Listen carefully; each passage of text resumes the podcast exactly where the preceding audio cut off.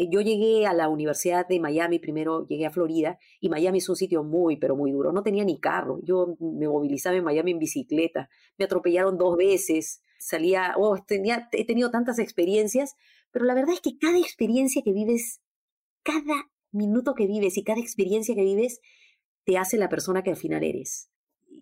Yo creo que he ido aprendiendo. Entonces, han habido retos, los he sobrevivido, y, lo que trato también es, o sea, es dejar algún tipo de legado, ¿no? Y al final, esa oportunidad que tengo de, trabajar en la universidad, de ser profesora, de, de, enseñar y de haber abierto algunas diferentes áreas dentro de la universidad que son nuevas, me permite compartir esas experiencias y espero que para los que me continúen haciendo ciencia, salud pública, aquí en un país como este que a veces es tan difícil, para ellos sea un poco más fácil, ¿no?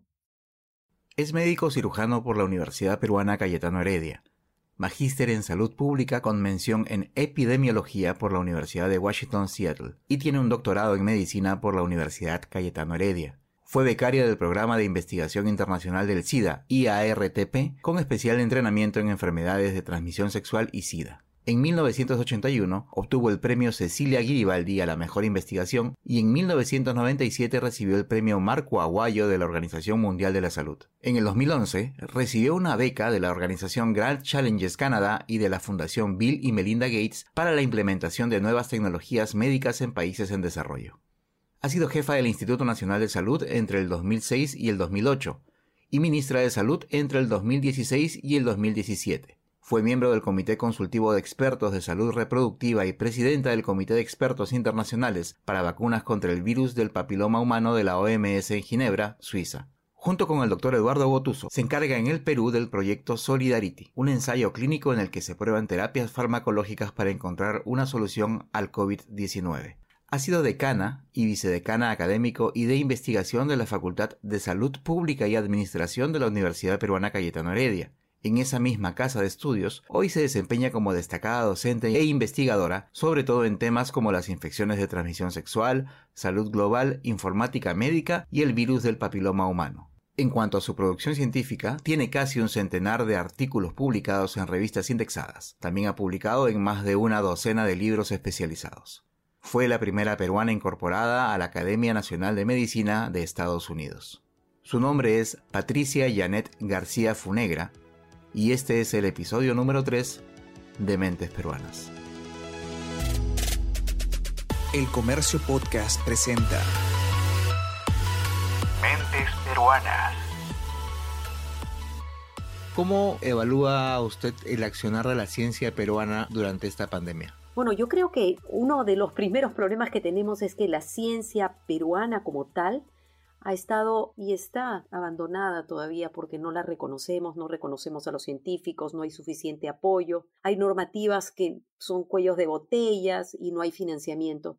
Pero sin embargo, creo que con todas esas limitaciones, los científicos están sacando la cara por el país. Tenemos gente que con poquísimos recursos está avanzando, por ejemplo, en el desarrollo de pruebas diagnósticas que podrían ayudarnos, hechas aquí en el país, que podrían ayudarnos. Hay otros que están trabajando en soluciones tecnológicas que podrían ayudarnos a mejorar el manejo de los pacientes, como ventiladores u otros aparatos como el CIPAP. Hay otros médicos que trabajando en las peores condiciones, que son las condiciones que tenemos en los hospitales, están haciendo también investigación y ciencia, como el proyecto Solidarity, probando nuevos medicamentos, sin recibir ningún financiamiento. Entonces yo diría que los científicos están sacando la cara, a pesar de que aquí en el país nunca se ha dado el apoyo que se necesita realmente a la ciencia. Ahora, hay, una, digamos, una posición bastante optimista que tiene que ver con que si es que esta situación tan particular que estamos viviendo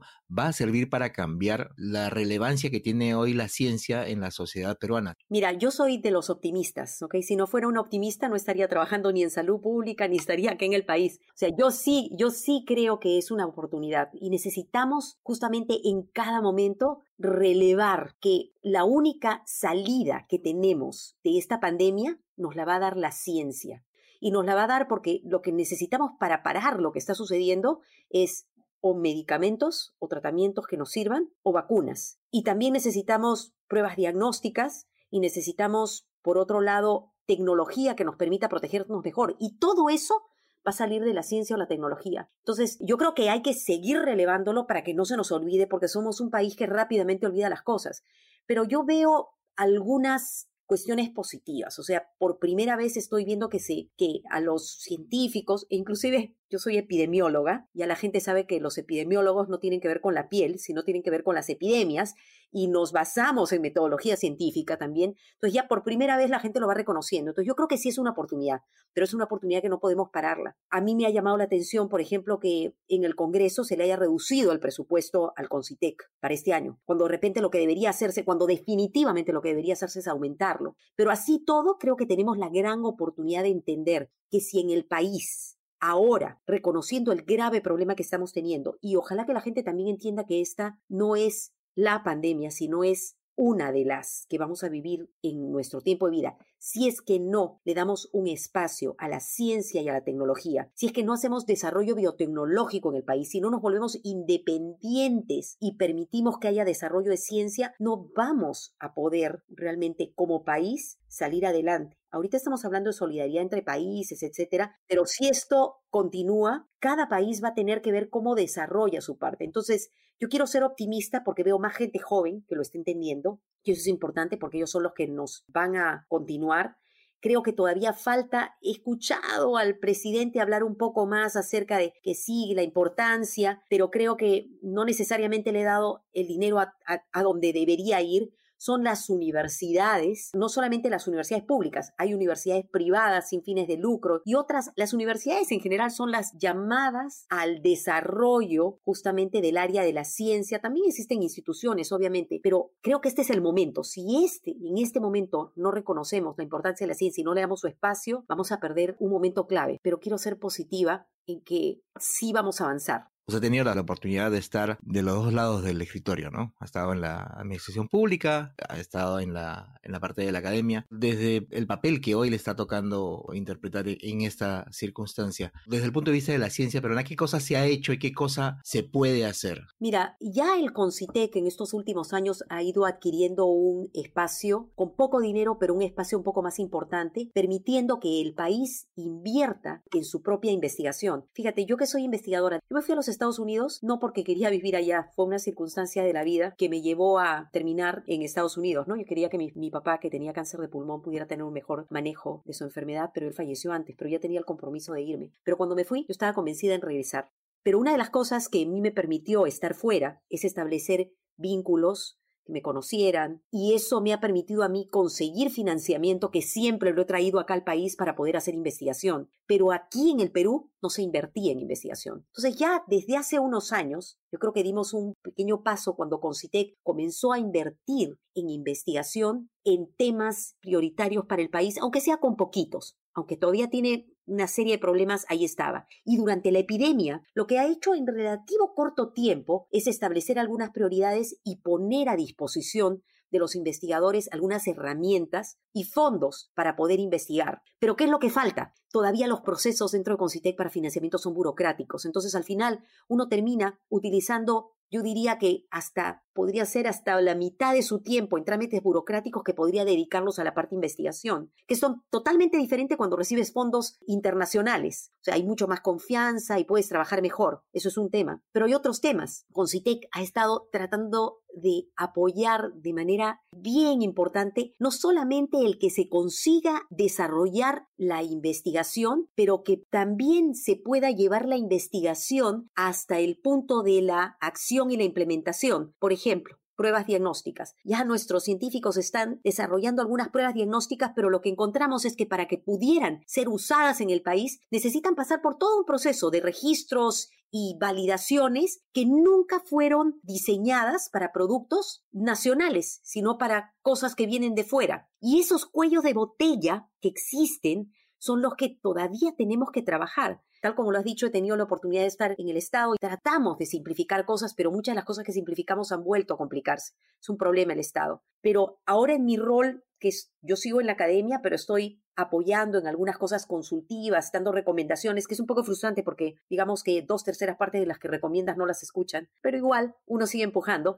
En ese rol, yo estoy presidiendo una comisión que tiene que ver con innovaciones en salud. Y en esta comisión, que somos varios investigadores, gente de, la academia, etcétera, estamos tratando de empujar ciertos cambios que realmente se resisten, ¿ok? Y son cambios, por ejemplo, a nivel de Digemit, a nivel de aduanas, SUNAT, del mismo Instituto Nacional de Salud, porque los procesos en el Estado son burocráticos y no entienden que necesitamos caminos para las situaciones de emergencia en el tema de ciencias, pero también caminos para el desarrollo biotecnológico nacional y no solamente caminos que te permitan traer productos biotecnológicos al país. Entonces, hemos avanzado, Concitec avanzó tiempo atrás, pero ahorita fue capaz de dar fondos, pero todavía los procesos para poder realmente consolidar lo que la ciencia peruana puede hacer y volverla práctica y en su uso todavía no se da por todo este tipo de, de, burocracia. Nos falta eso, nos falta todavía cómo hacemos para llevar desde la ciencia y de los hallazgos que pueden ser desde laboratorio o pueden ser hallazgos de intervenciones o de drogas, etcétera, cómo llevarlos hasta su uso y su implementación, que también pudiera ser otra forma de activar finalmente nuestra economía.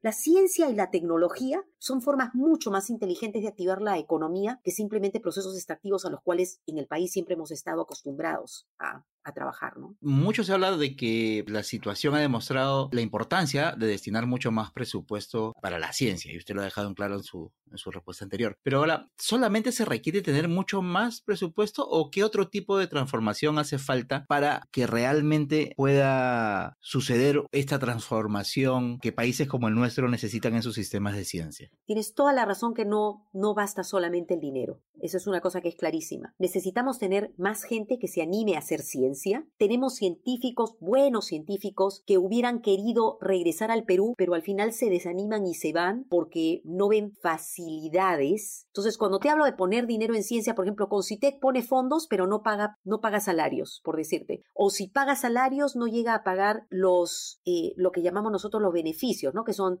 los impuestos, los seguros, Entonces, las instituciones tienen que pagarlos y al final no sale a cuenta recibir esos fondos. Tenemos nudos y burocracia, que era lo que te decía, si por ejemplo alguien descubre algo, esta prueba diagnóstica, necesita un registro sanitario, pero Digemit no tiene mecanismos ni para dispositivos médicos ni para pruebas diagnósticas eh, que estén adecuadas para la producción nacional. Entonces, es todo un ecosistema que va no solamente en el financiamiento, sino la necesitamos tener más científicos que se conviertan en modelos para otros que quieran hacer ciencia. Necesitamos trabajar mentoría, que es algo que yo vi en otros países. Yo tuve un mentor, que era un, una persona, un científico de primera, además una persona absolutamente proba que me iba guiando a lo largo de mi carrera y con, con la cual todavía hablo, converso y me ayuda, me guía, me ayuda a, identificarme con mis otros colaboradores, oportunidades de financiamiento, etcétera. Ese tipo de mentoría, o sea, el, ecosistema tiene que ver con financiamiento, pero tiene también que ver con otras estructuras que promueven la investigación, el hecho de tener más investigadores o hacer que la investigación se vuelva más atractiva implica tener una carrera del investigador, pero bien hecha, pero también promover ciencia e investigación desde la escuela y las universidades, tener mentores y otro aspecto importantísimo, que también lo comenzamos a trabajar, fíjate, desde la universidad ya hace unos años y que finalmente se ha vuelto una política desde Concitec y ahora SUNEDU también, que es promover valores dentro del desarrollo científico en el país, lo que llamamos la conducta responsable en investigación. Entonces, son una serie de aspectos que hay que trabajar y encontrar el espacio, además, para que lo que se produzca en el país como ciencia y tecnología realmente entre a nuestro mercado y también se convierte en una actividad económica que pueda finalmente completar el círculo e irse moviendo. Los coreanos, tú sabes que esto del coronavirus viene desde el primer tiempo del SARS-1 y después del MERS, o sea, casi 10 años entre uno y otro. Los coreanos sufrieron el SARS-1, luego tuvieron el MERS y ahí dijeron, nosotros no podemos quedarnos acá, tenemos que invertir en biotecnología. Y comenzaron a invertir en biotecnología en las universidades para formar gente, en compañías, en procesos regulatorios que pudieran permitir con calidad, pero de manera rápida y sin burocracias, la aprobación de buenos productos. Y lo que han hecho en esta, que sería su tercer periodo, digamos, en esta pandemia, ellos son los primeros que han sacado pruebas de todo tipo, moleculares, pruebas rápidas, etcétera, que además están moviendo su economía porque las, les han permitido a ellos controlar mejor su epidemia y además los están exportando. Entonces, ellos vieron a la ciencia y la tecnología como una forma de solucionar su problema de salud, pero además de solucionar su problema económico. Tenemos que pensar en todo el ecosistema y lo pensaron como un ecosistema, inclusive traer, repatriar científicos, promover la ciencia. Cuando era chica, ¿qué cosa quería hacer de grande? Mira, cuando yo estaba, cuando era chica, yo era eh, muy enfermiza y tuve una enfermedad muy, muy severa. Inclusive pensaron que era una leucemia, pero terminó siendo una enfermedad infecciosa que se llama la fiebre malta, la brucelosis. Pero que se yo también lo tuve. También lo Dos veces. Ah, mira, bueno, yo la tuve una vez, pero pensaron que era un linfoma. Hay una forma que es rara, pero que puede ser muy severa, que, que, te compromete los ganglios linfáticos y también el hígado. Bueno, yo tuve eso. Y estuve casi un año enferma. Pero yo vi tantos médicos a mi alrededor que se portaron tan bien. Y yo debo haber tenido unos ocho años que decidí quería ser como ellos. Entonces yo decidí desde muy temprano en mi vida que quería ser médico. Y entré desde ese momento, desde que me mejoré, porque me, me, dijeron, si no te mueves te vas a curar. Y me acuerdo que me tenían en la cama y estuve en el hospital del niño y después en casa. No perdí el colegio porque era una buena alumna, pero decidí que quería ser médico. Y eso estuvo grabado en mí. Incluso mira mi tesis de la universidad para graduarme, fue justamente sobre aspectos hematológicos de la brucelosis. O sea, estudié qué pasaba, porque fue mi caso de niña el haber tenido esto. Entonces, yo decidí desde muy pequeña que quería ser médico porque quería ayudar a la gente. Estudié medicina y quería dedicarme a ver pacientes, fundamentalmente. Y quería trabajar aquí en el Perú. Jamás pensé irme a los Estados Unidos. Siempre mi objetivo fue trabajar aquí pero con la enfermedad de mi papá, que hizo un cáncer de pulmón y era periodista, fue de los periodistas cuando recién llegó la República aquí y comenzaron a hacer los primeros periódicos a colores. Tuvo cáncer de pulmón y después de su primera operación lo, no salió muy bien la operación, lo volvieron a meter al hospital y lo contagiaron de tuberculosis. Así que encima de, de cáncer de pulmón hizo tuberculosis. Fue una cuestión muy, muy cruenta y me convencieron mis profesores que él iba a poder tener un mejor cuidado si yo me iba a Estados Unidos a estudiar. Hice todo, vinieron a buscar acá gente, me animé, tenía todo listo y mi papá falleció, pero yo tenía mi compromiso y me fui. Así que allá, en Estados Unidos, yo hice medicina interna, enfermedades infecciosas, pero fue hasta que me fui a la Universidad de Washington que uno de mis mentores, ese mentor que te digo, me hizo ver la luz y me dijo, oye, en lugar de solamente hacer medicina, ¿por qué no haces salud pública? Porque en salud pública las acciones bien tomadas pueden salvar la vida de cientos de miles de personas, pero además la salud pública tiene que estar basada en evidencia, así que la ciencia es importante. Y tú sabes que cambió mi vida y comencé a ver las cosas diferentes. Y la Universidad de Washington es un lugar en el que se trabaja mucha ciencia y mucha investigación que se aplica justamente para tomar decisiones. Y me encantó. Hice mi maestría, trabajé en investigación, pero siempre con la idea de regresar al país.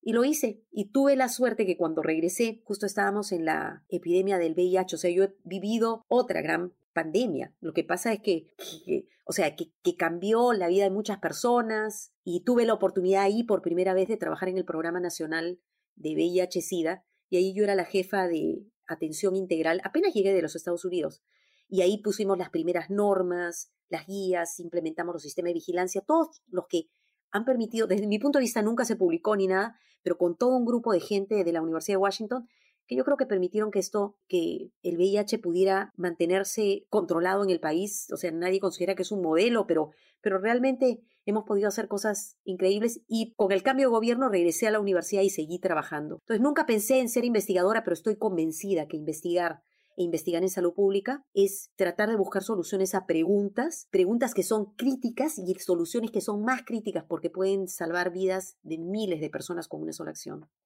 ¿Cuál es el mejor consejo de sus padres que hasta hoy tiene presente? Eh, mira, a mí cuando era pequeña, porque incluso era más chiquita cuando era chiquita, me hacían mucho bullying. Y, y, recuerdo que eso me tenía, o sea, cuando hablan del bullying, en ese tiempo no se hablaba de bullying, ¿no? Pero el bullying existe y puede hacer mucho daño. Y uno, y, y recuerdo a mi papá, me dijo, hija, aquila non capit musca. Te contaba que mi papá había sido periodista, pero además le encantaban los idiomas, ¿no? Y él había aprendido latín. O sea, me decía, el águila no caza moscas porque vuela alto. Lo he escuchado hasta, y recientemente lo he escuchado en una salsa y me pareció espectacular. Me pareció espectacular, pero yo me lo aprendí en latín y me dijo, tú vuela alto, ¿ok? Y el resto, ah, las moscas van a estar por ahí abajo, tú trata de ir por encima. Yo creo que ese es el mejor consejo que me han dado.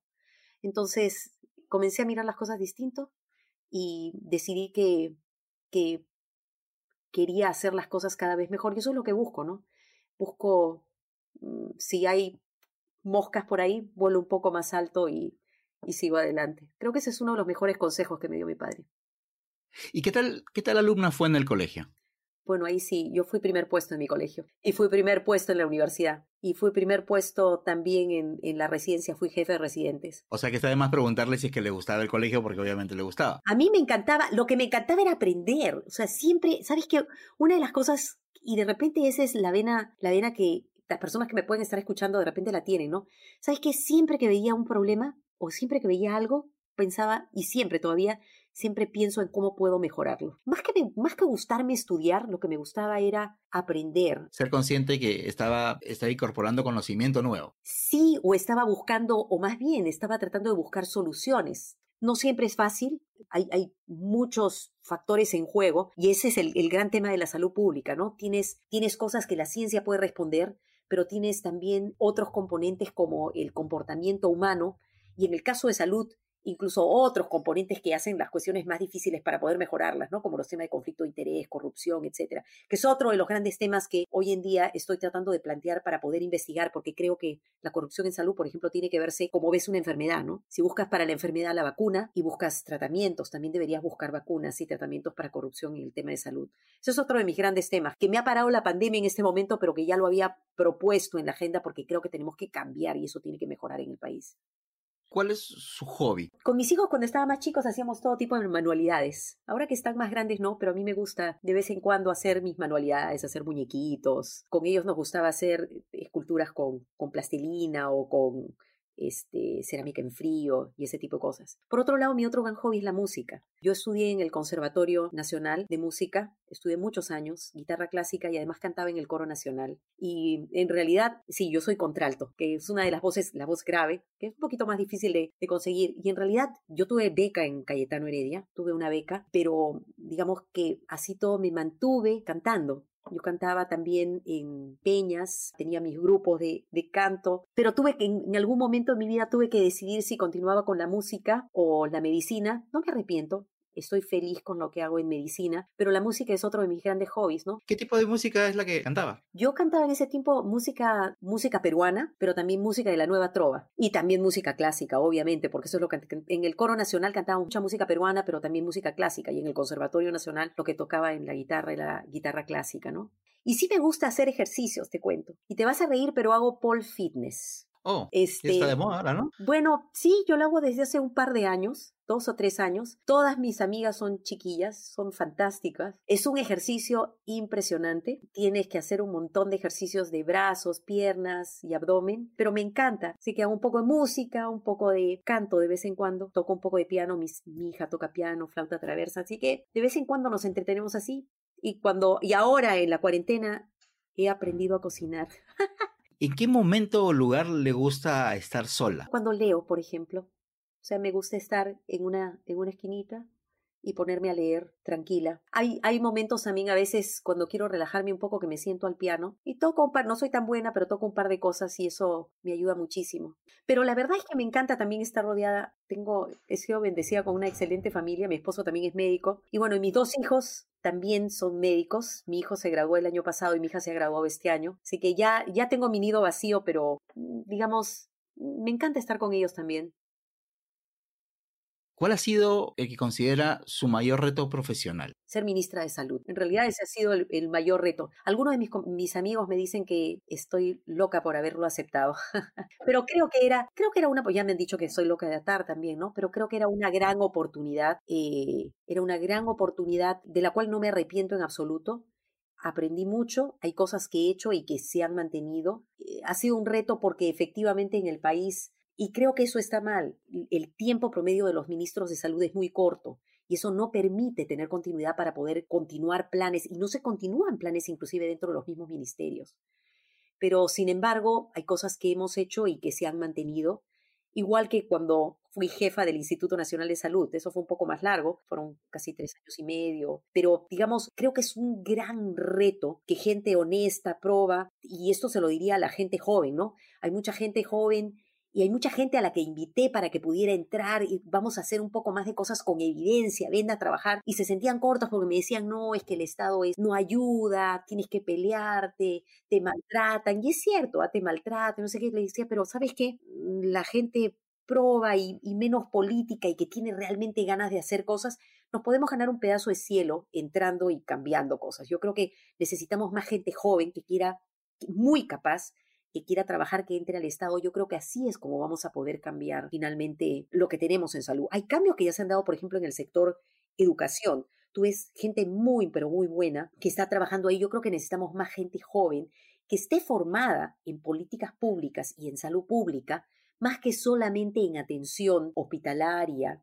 Creo que necesitamos, necesitamos equipos multidisciplinarios. Entonces, para mí ha sido todo un reto, porque además Fíjate que siendo ministra de Salud es donde más he sentido discriminación de ser mujer. Jamás lo había sentido en toda mi carrera. Pero es parte de lo que hay que, hay que confrontar, ¿no? Y ha sido un momento político difícil con, una, con, un Congreso absolutamente en contra del, del Ejecutivo y además tuvimos que confrontarnos, estos tiempos han sido difíciles, tuvimos que confrontarnos con una, una gran situación de emergencia, pero creo que absolutamente todo eso también ha sido importante para mí.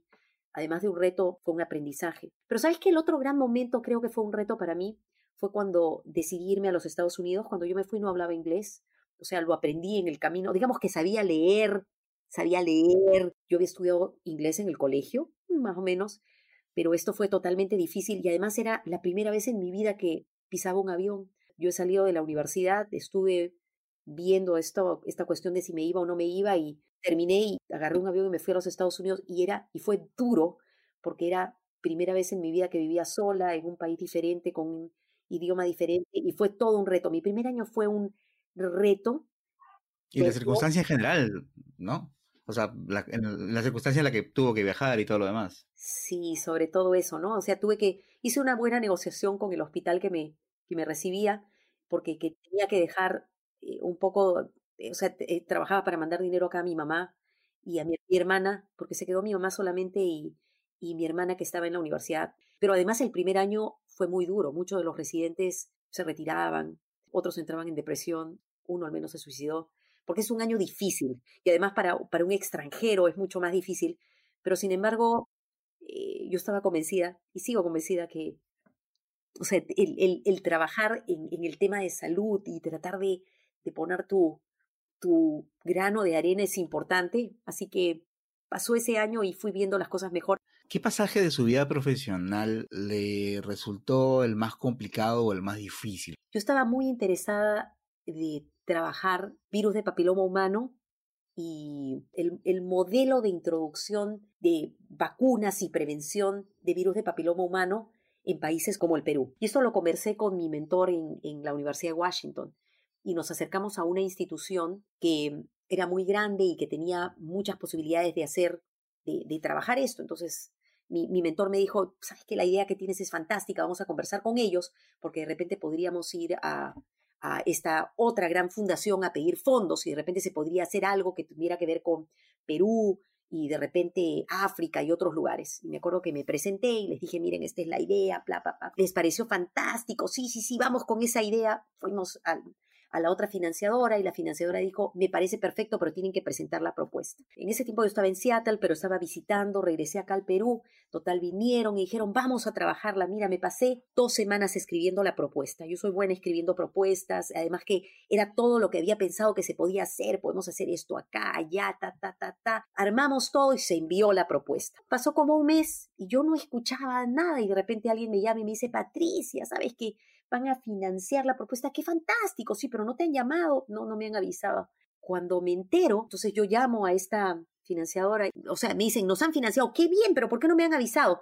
No, porque han financiado nuestra institución, pero tú no estás como, y digo, ¿cómo que no estoy? No, a ti te hemos puesto como, te hemos dado agradecimientos por tu colaboración.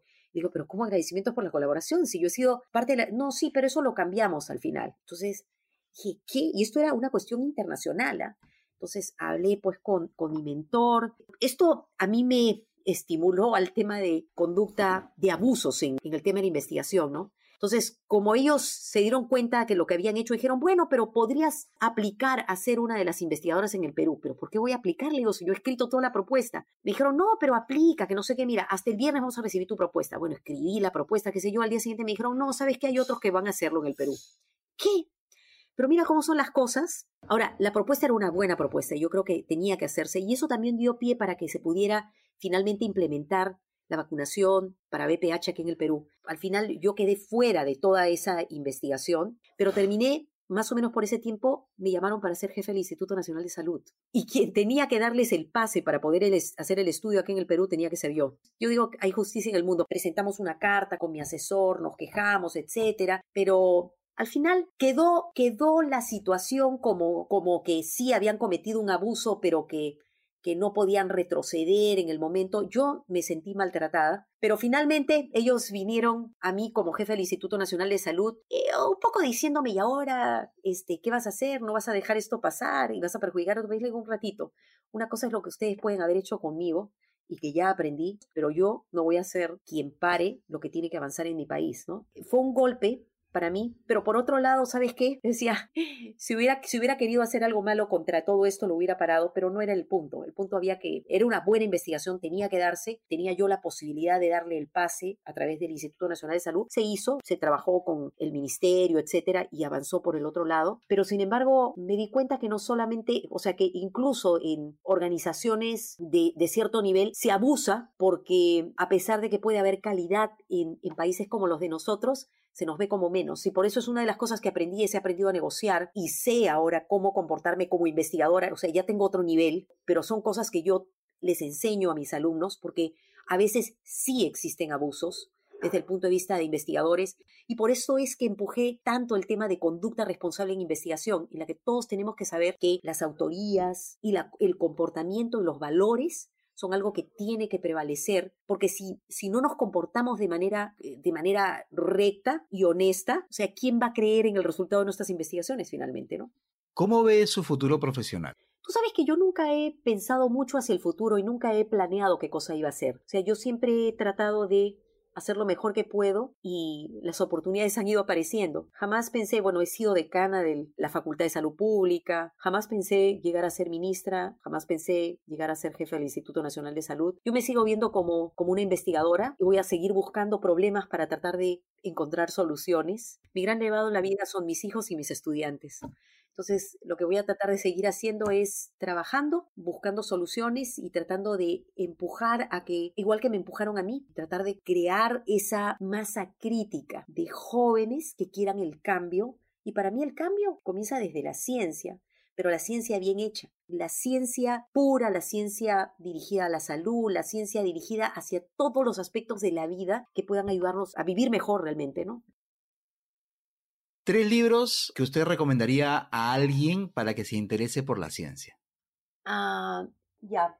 Como la ciencia tiene que ver con innovación, a mí me interesa, por ejemplo, hay un libro que se llama Los mitos de la innovación, de Scott Berkham que me parece un excelente libro. El otro libro que me gusta, y porque, claro, estamos hablando de la ciencia, pero te voy a hablar de la ciencia y la salud pública, porque para mí yo estoy vinculada a eso, ¿no?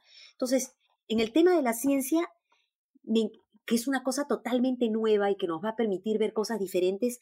Para mí, a mí me apasiona el tema de la epigenética y no es mi área, pero, pero en, cierta forma tiene que ver con, con los temas de salud y lo que vamos más adelante. Yo le recomendaría que lea el libro de Nessa Carey, La revolución de la epigenética, de Epigenetics Revolution. Y un libro que es un lindo libro para leer, que tiene, pero que tiene que ver con el tema de la salud pública, la ha escrito un científico, un salubrista, que fue uno de los jefes de la CDC de los Estados Unidos. Él se llama William Feggy. Su nombre se escribe bien raro porque se escribe Foege, pero se dice Feggy, que dice The Fears of the Rich and the Needs of the Poor, los miedos de los ricos y las necesidades de los pobres. Es un libro espectacular que habla de toda su experiencia en la CDC y diferentes formas de abordar los temas de salud pública. ¿Cuáles son los tres libros o autores con los que usted se entretiene? Bueno, te voy a decir que a mí siempre me ha gustado algunos autores clásicos. A mí me encanta Shakespeare, por ejemplo. Me gusta Cortázar. Y yo diría que de ahí hay algunos, por ejemplo, me ha gustado mucho los libros de Noah Gordon. Son algunas novelas, ¿no? Como la de La doctora Cole. Y Shakespeare, sabes que lo que sucede es que mi papá me regaló una colección que había sido de su padre, creo, y que me encantaba porque tenía además unas, unas figuras muy lindas, así que me hizo leer los libros de Shakespeare. ¿Cuáles son los tres cantantes o los tres grupos musicales que más le gustan? um, que ahí me agarraste porque mm, me gustan los cantores latinos, me gusta Luis Miguel, por ejemplo. No sé, ahí me agarraste. Me gusta mucho la música clásica más bien. Yo escogería Bach para algunos casos, escogería Mozart para algunos y cuando estoy un poco desesperada Wagner, ¿no? Esos serían mis tres principales. Y cuando estoy en, claro, estoy en mi fase un poco más liviana, medio romanticona, ahí estaría con Luis Miguel. tres películas que más le hayan gustado. Hay una que me impactó, El Padrino. La segunda es El Abogado del Diablo, que me pareció espectacular. Y una que me removió los otros. Con Nicole Kidman. Sí, y mira que no me gustan las películas de terror. ¿ah? Tres países que le gusten. Me gusta el Perú, me gusta mucho Bélgica y yo diría Corea. Y dígame cuáles son las tres ciudades del Perú que más le gusten o que más recuerde. Me encanta Cusco. He trabajado muchísimo en Cajamarca y de ciudades en el norte tengo muy lindos recuerdos de Tumbes. ¿Qué fue lo último que hizo por primera vez? ¿Qué es lo último que he hecho por primera vez? Ah, he preparado picarones. ¿Y qué te salieron? Más o menos.